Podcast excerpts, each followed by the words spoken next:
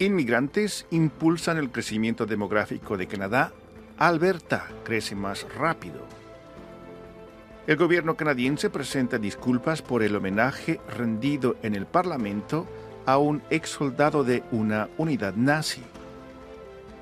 Ciberataques afectan al Parlamento y el ejército canadiense. En Canadá utilizarán tecnologías espaciales para combatir incendios forestales. Las futbolistas canadienses se clasifican para participar en los Juegos Olímpicos de París en 2024. Bienvenidos a la actualidad canadiense en 10 minutos en esta última semana de septiembre de 2023. En nombre de Radio Canadá Internacional va un cordial saludo.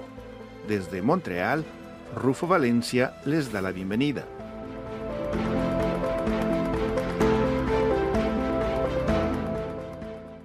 El Departamento de Estadísticas de Canadá informó este 27 de septiembre que el 98% del crecimiento de la población en el país durante el año pasado provino de la migración internacional. La provincia de Alberta es actualmente la que está creciendo más rápidamente que cualquier otra desde que comenzaron los registros demográficos. Las últimas estimaciones de población del Departamento Federal de Datos muestran que la población de Canadá, que ya supera los 40 millones de habitantes, creció en 1.15 millones entre julio de 2022 y 2023. Se trata del mayor crecimiento entre los países que conforman el G7. La tasa de crecimiento demográfico de Canadá es ahora del 2.9%.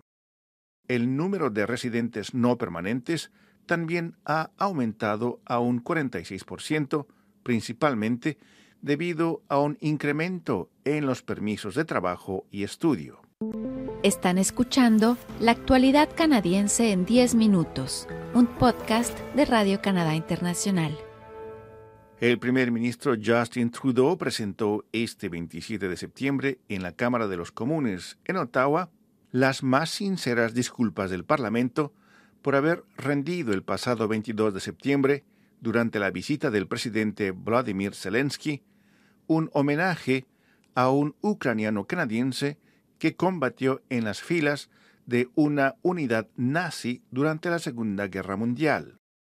Este 26 de septiembre, el presidente de la Cámara de los Comunes, el liberal Anthony Rota, tuvo que ceder ante las presiones políticas, renunciando a su cargo por haber invitado al gobierno, los diputados federales y la comitiva del presidente ucraniano Zelensky a aplaudir a Yaroslav Hunka, de 98 años, un ex miembro de la división SS Galicia, una unidad de voluntarios bajo el mando nazi de las Waffen SS. Es un error que ha avergonzado profundamente al Parlamento y a Canadá. Lamentamos profundamente habernos puesto de pie en la Cámara de los Comunes y aplaudido, pese a que lo hicimos sin haber sido informados del contexto, añadió el primer ministro de Canadá.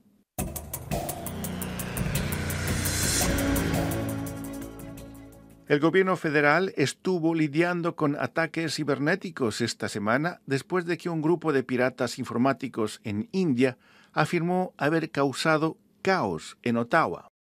Por su lado, la Agencia de Inteligencia de Señales de Canadá dijo que los ataques molestos probablemente no han puesto en riesgo información privada. Los ataques parecen haber afectado a instituciones controladas por el gobierno, pero no a la infraestructura central desde la que operan los departamentos y las agencias federales.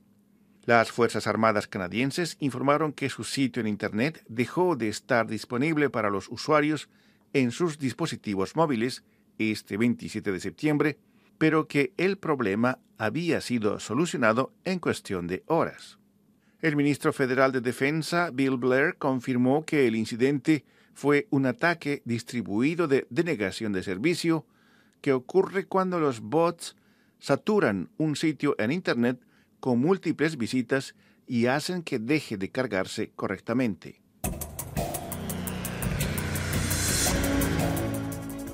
el Servicio de Incendios Forestales de Colombia Británica decidió recurrir a la inteligencia artificial, la red 5G y tecnologías de comunicaciones por satélite para detectar y prevenir incendios forestales en esa provincia.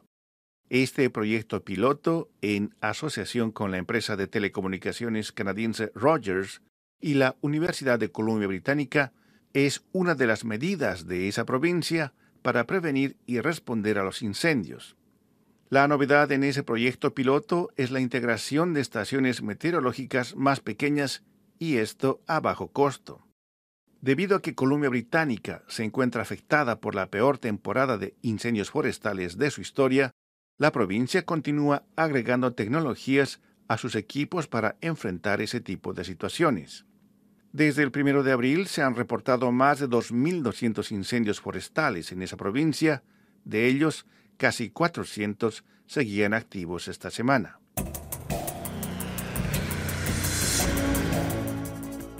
La selección femenina canadiense de fútbol, que ocupa el décimo lugar en la clasificación mundial de la FIFA, venció a Jamaica por 2 a 1 en un partido disputado este martes 26 de septiembre en el estadio BMO de Toronto. Con esa victoria, las canadienses lograron obtener el último cupo entre las 12 selecciones de la CONCACAF que participarán en los Juegos Olímpicos de París el próximo año.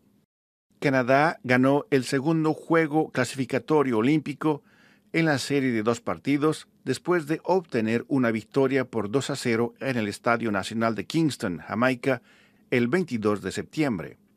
Chloé Lacasse y Jordi Witema anotaron para Canadá frente a un lleno total de 29.212 personas, lo que estableció un nuevo récord para un partido de selección nacional masculina o femenina en Ontario. Drew Spence anotó el único gol para las jamaiquinas. Históricamente, Canadá ganó sus 10 partidos anteriores contra la selección de Jamaica. A continuación, nuestra colega Paloma Martínez nos da algunos detalles sobre los reportajes de la semana. Bienvenida, Paloma. Hola, ¿qué tal, Rufo? Esta semana en los reportajes les hablo de un grupo de personas mayores, hispanas, quienes en equipo superan las brechas tecnológicas. Cada viernes por la mañana, desde hace 14 años, este encuentro en forma de taller informático quiere responder a las dudas, preocupaciones y necesidades más frecuentes de quienes lo conforman, pero es mucho más que una clase técnica. Este grupo para mí es como mi familia, porque aquí estamos solos y necesitamos el apoyo. Por eso me siento tan feliz de venir. Antes tenía otros grupos, pero han desaparecido y las dos cosas por las que vengo es, en mi época no, la tecnología no existía como ahora y aquí he aprendido, he aprendido bastante y por socializar con todas ellas les tengo mucho cariño porque ellas son mi familia. Además, un largometraje de una cineasta ecuatoriana canadiense que aborda temas como el abuso físico, psicológico y hasta sexual, temas duros que Lisetti Sandoval creyó necesario tratar a pesar de los cuestionamientos sobre la mejor manera de hacerlo. ¿Cómo puedo traer esta realidad a la luz? Pero no solamente mostrar lo que está pasando, sino crear una luz, porque en sí la película se trata de la, de la trayectoria de cómo eh, la protagonista pasa de víctima a la heroína de su propia vida. Y finalmente, este sábado, en el marco del Día Nacional de la Verdad y la Reconciliación, inauguran en Montreal un mural del artista mapuche Aner Urra. La obra Picuentucún es un memorial a las niñas y niños indígenas en Canadá. Escuchemos al artista Aner Urra. Picuentucún surge como un simbolismo del, del acto de recordar. Recordar la definición etimológica dice que es volver a pasar por el corazón, volver a, tocar eso, esas sensibilidades o esas memorias que están ahí guardadas. Quisimos eh, rememorar esto de alguna manera relacionado con los pueblos nativos, ¿no es cierto? Como, como el genocidio que ha ocurrido históricamente en, en, América completa, como lo fue acá en, en el territorio que ahora se le llaman Chile, y también lo que sucedió allá con Canadá. Y esto es todo por mi parte, Rufo. Muchas gracias. Muchas gracias, Paloma. Aquí llegamos al final de la actualidad canadiense en 10 minutos, un podcast semanal de Radio Canadá Internacional.